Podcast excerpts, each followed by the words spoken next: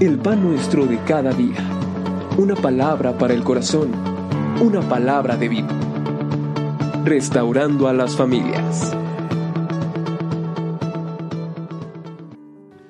Deuteronomio capítulo número 7, versículo 14 y 15. Bendito serás más que todos los pueblos. No habrá en ti varón ni hembra estéril, ni en tus ganados. Y quitará Jehová de ti toda enfermedad y todas las malas plagas de Egipto que tú conoces. No las pondrá sobre ti, antes las pondrá sobre todos los que te aborrecieren. Amado Padre y Dios nuestro, creo con todo mi corazón que cada una de tus promesas, de la palabra que señala, Señor, lo que tú nos has dado, nos permites comprenderlo y apropiarlo para nuestras vidas. Amado Dios, te doy gracias en el nombre bendito de Jesucristo. Amén. Amén. Hablando Moisés en este caso, está señalando una promesa que Dios dio, en primer lugar, a Israel, que sería una nación bendita más que todas las naciones de la tierra. Y esto es verdad. Hasta el día de hoy usted puede encontrar que Israel, aun cuando es una nación pequeña, es un gigante en relación a la economía, a, la, la capacidad militar, científica, en cualquier ángulo. Dios ha bendecido ampliamente a Israel. Porque Dios le dijo a Abraham, en tu simiente serán benditas las naciones de la tierra. Y desde luego que en primer lugar bendijo a la nación de Israel. Pero la buena noticia es que usted y yo, en Cristo nuestro Señor, hemos adquirido, hemos heredado, hemos recibido la bendición de Abraham. Por lo tanto, somos, no puedo decir nación, porque la iglesia está conformada de todo lengua, pueblo y nación, pero somos una iglesia bendita en Dios. Y de esto quiero hablarle en esta hora. Bendito serás más que todas las naciones. La iglesia. Punto uno.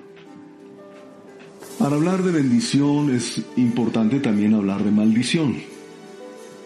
La maldición vino por causa de la rebelión. Las escrituras nos dejan ver que en Génesis capítulo número 3, si me permiten leer, encontramos que Dios bendijo, maldijo, perdón, maldijo a la tierra por causa de la rebelión de Adán y Eva. Aquello que había sido bueno, aquello que Dios había dicho una y otra vez que era bueno, lo que había creado, lamentablemente encontramos aquí en Génesis capítulo número 3, ¿verdad? Vamos a leer versículo 17. Y al hombre dijo, por cuanto obedeciste a la voz de tu mujer y comiste del árbol de que te mandé diciendo, no comerás de él, maldita será la tierra por tu causa, con dolor comerás de ella todos los días de tu vida. Y permítame leer otra porción, versículo 23 al 24 del mismo capítulo 3. Y lo sacó Jehová del huerto del Edén, para que labrase la tierra de que fue tomado. Echó pues fuera al hombre, y puso al oriente del huerto de Edén querubines y una espada encendida que se revolvía por todos lados para guardar el camino del árbol de la vida. Note usted que no es que el Señor haya dado el trabajo como una maldición. Algunos dicen, es que el trabajo es tan malo que hasta fue maldito por el Señor. No, no, no, no es eso. Sino que aquello que era bueno y que el hombre podía trabajar disfrutándolo, ahora se convertía en algo completamente distinto. Era un lugar de cardos, de espinos, que iba a darle muchísimo trabajo hacer y, lo más triste, separado de Dios. Ese es uno de los puntos más importantes que tenemos que señalar en cuanto a la maldición. Estamos separados de Dios. Ahora, lo contrario, la bendición viene por causa de la fe y la obediencia a Dios en su palabra por la salvación en Cristo nuestro Salvador. Mire, quiero hacerle notar algo. Maldición es todo tipo de mal, todo tipo de mal que viene por causa de la rebelión a Dios. La separación del hombre de Dios viene como consecuencia pobreza, enfermedad y muerte.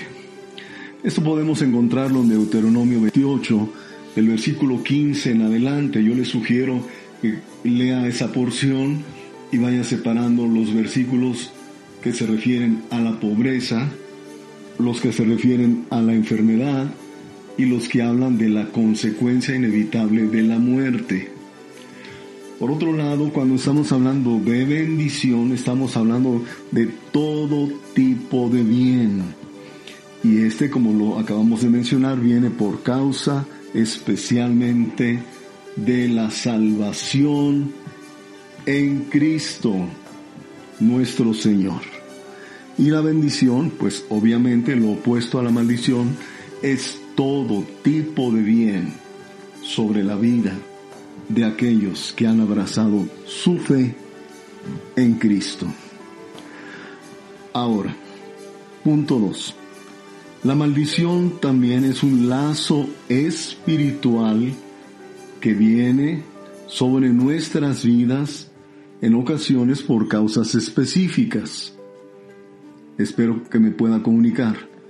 Hay una maldición que abrazó la tierra de una manera general pero también podemos encontrar que en lo particular hay acciones, pecados, vamos a decirlo específicamente, que nosotros cometemos y que inevitablemente traen maldición sobre nuestras vidas. Efectuar este tipo de pecados es como romper una regla de la física. Hay reglas físicas, ¿verdad? Hay reglas que nos hacen entender claramente que si nosotros pretendemos flotar lanzándonos desde un edificio, vamos a descender al suelo lo más rápido que usted se pudiera imaginar. Entonces, bien, deje poner un ejemplo.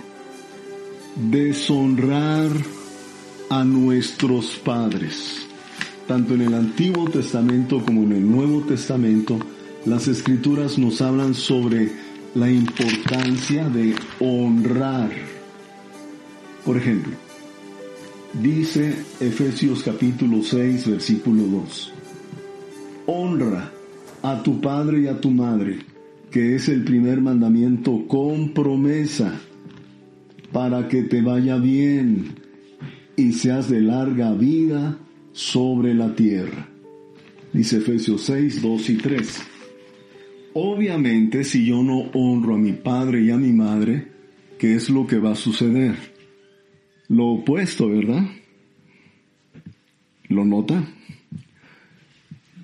Otro, peca, otro tipo de pecado, inciso B, la sodomía. y todo tipo de perversión sexual. Cuando estamos hablando de la práctica de la sodomía, hermanos, inevitablemente esto va a producir maldición. Note usted que Sodoma, ya viene la palabra sodomía, Sodoma fue destruida precisamente por este tipo de prácticas. Y en el Nuevo Testamento, también la Escritura señala algo de esto. Mire, Romanos capítulo número 1, versículo 21.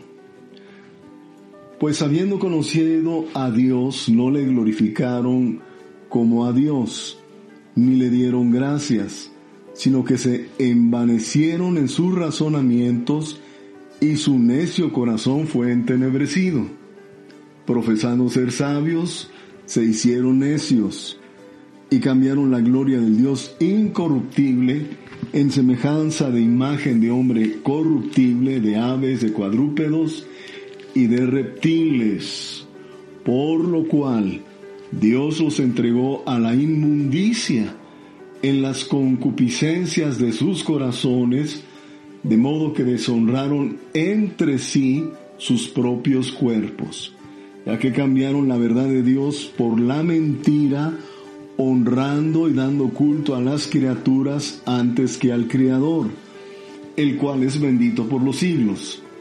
Por esto Dios, ojo, los entregó a pasiones vergonzosas, pues aún sus mujeres cambiaron el uso natural porque él, que es contra naturaleza.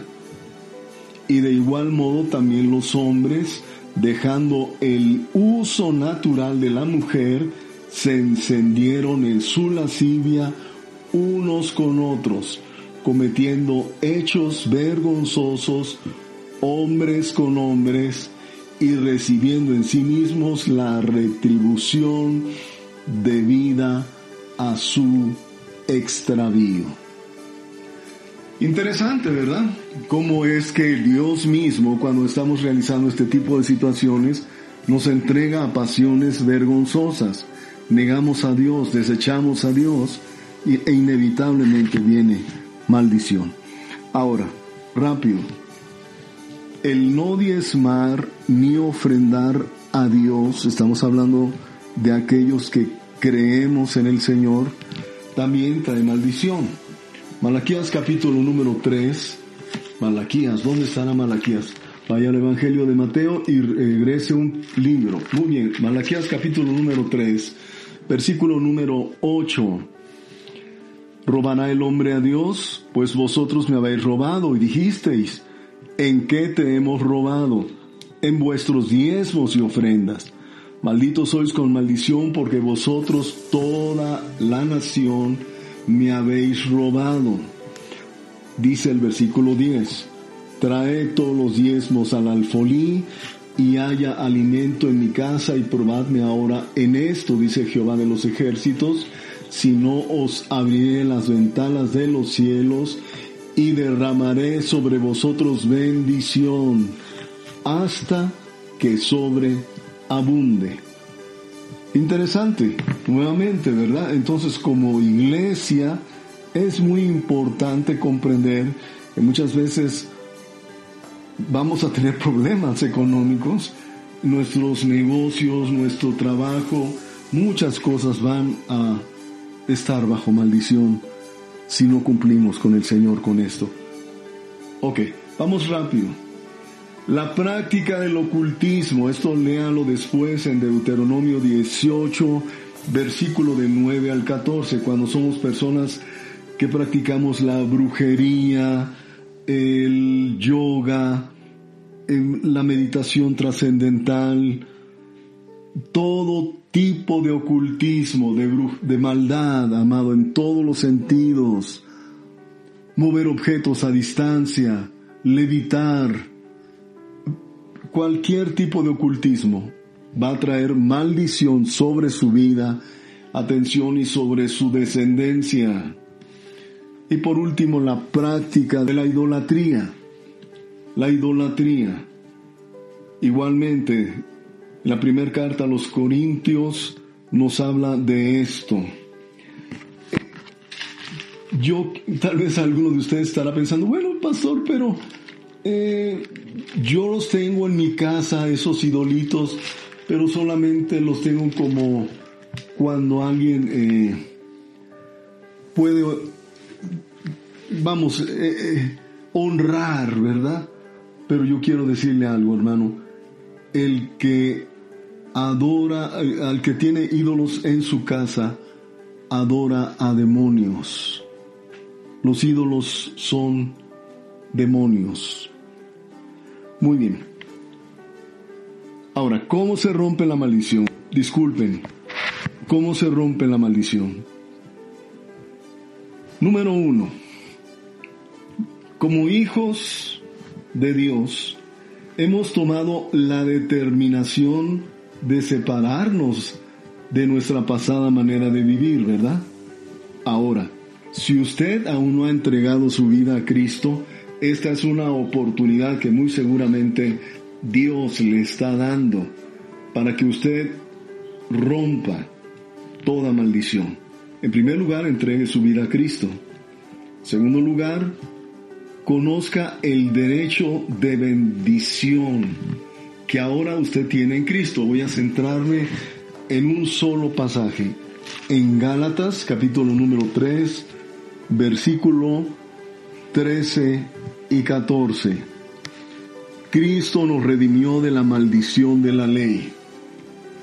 Él fue hecho por nosotros maldición porque está escrito, maldito todo el que es colgado en un madero, para que en Cristo Jesús la bendición de Abraham alcanzase a los gentiles, a fin de que por la fe recibiésemos la promesa del Espíritu.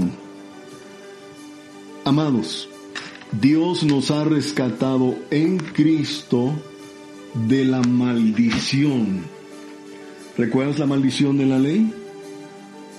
Te señalaba que abarcaba tres aspectos, pobreza, enfermedad y muerte. Entonces, cuando una persona está bajo la maldición de la ley, inevitablemente en cualquiera de esas tres áreas va a estar atada. Entonces, si usted ahora está en Cristo, hermano, tome esta palabra y dígale, Señor, te doy gracias porque tú has roto de mi vida todo tipo de maldición. Señor, perdóname porque yo practiqué el ocultismo. Perdóname, Señor, porque cuando no te conocía, no honré a mis padres. Señor, en el nombre de Jesús me arrepiento de haber sido una persona idólatra y que también adoraba todo tipo de demonios. Señor, en el nombre de Jesucristo te doy gracias porque tú me has redimido. Tú has roto toda maldición de mi vida. Dígalo, amado. En el nombre de Jesús te doy gracias porque la bendición de Abraham me ha alcanzado. Y te doy gracias, Señor, porque bendito es mi entrar y bendito es mi salir.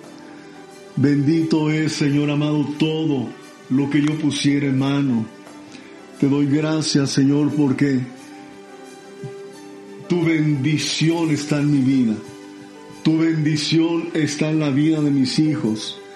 Y tu bendición está en la vida de los hijos de mis hijos. Y te doy gracias por ello, Señor. En Cristo Jesús. Amén y amén.